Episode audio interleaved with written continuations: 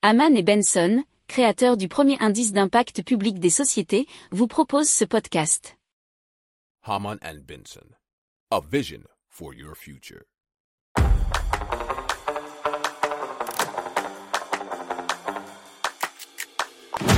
Économie, tech et innovation, hydrogène, énergie.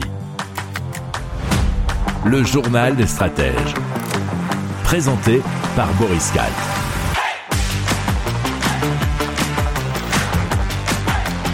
Bonjour à tous et bienvenue dans le journal des stratèges consacré aujourd'hui à l'hydrogène. On va vous parler d'Alpine qui crée un concept car sportif à hydrogène.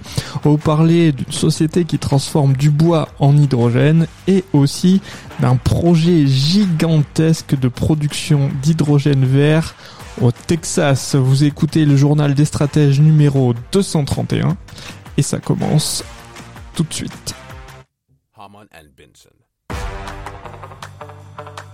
Le journal des stratèges.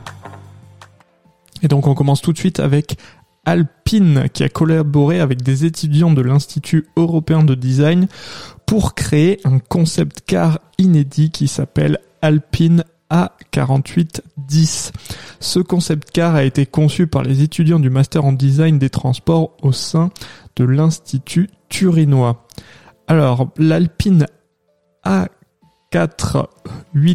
A4810 embarque une motorisation à hydrogène qui représente l'extrême sportivité du futur, je cite l'école italienne et je cite aussi l'article autonews.fr.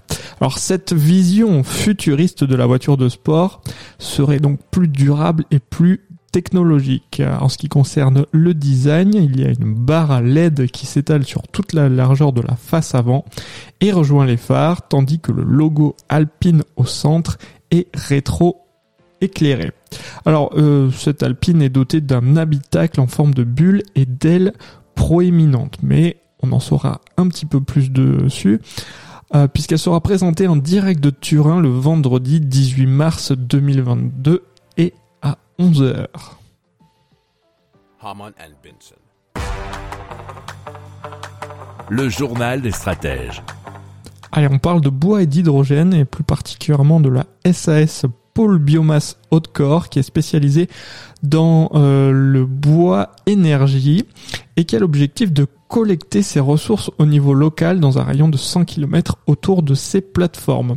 Alors elle conduit un projet euh, dit novateur qui vise à transformer les sous-produits de son activité en hydrogène, nous dit la gazette bourgogne.fr.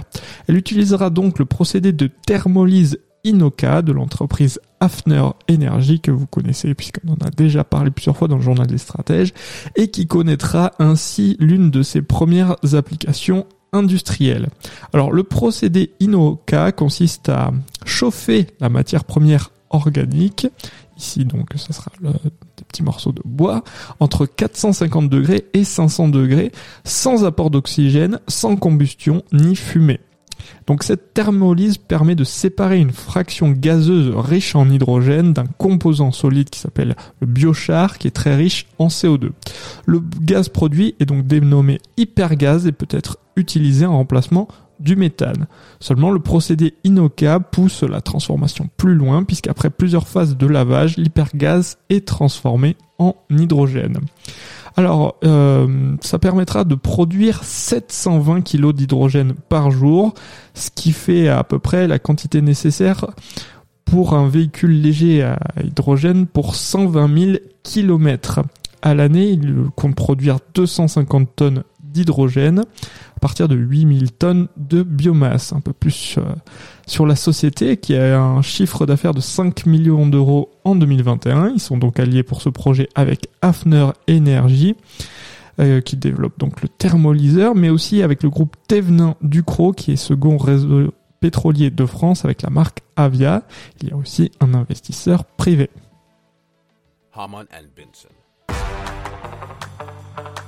Le journal des stratèges.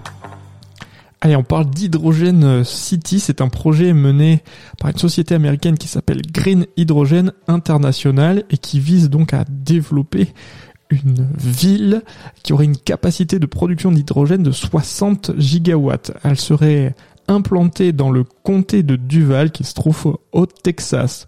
Serait alimentée par de l'énergie éolienne et solaire, c'est pour ça qu'on peut parler d'hydrogène vert. Donc euh, il y aurait, selon l'article de h2mobile.fr, des pipelines qui achemineraient l'hydrogène produit jusqu'aux villes portuaires de Corpus Christi, qui se trouve à environ 145 km, et de Brownsville à la frontière mexicaine. Le projet disposera d'une caverne qui serait à l'intérieur du dôme de sel de Piedras Pintas qui permettra le stockage sur place de l'hydrogène produit. Alors, euh, la société affirme qu'il sera possible de créer une cinquantaine de cavernes similaires dans cette zone. Cela permettra à Hydrogen City de stocker jusqu'à 6 TW d'énergie. Alors, une fois finalisé, euh, bien Hydrogen City devrait produire environ 2,5 millions, 2,5 millions de tonnes d'hydrogène vert par an. La première phase de 2 gigawatts du projet débutera en 2026 avec la création de deux cavernes de stockage. Le journal des stratèges. Et voilà, c'est terminé pour aujourd'hui. Je vous souhaite une excellente journée et je vous dis à demain pour plus d'infos.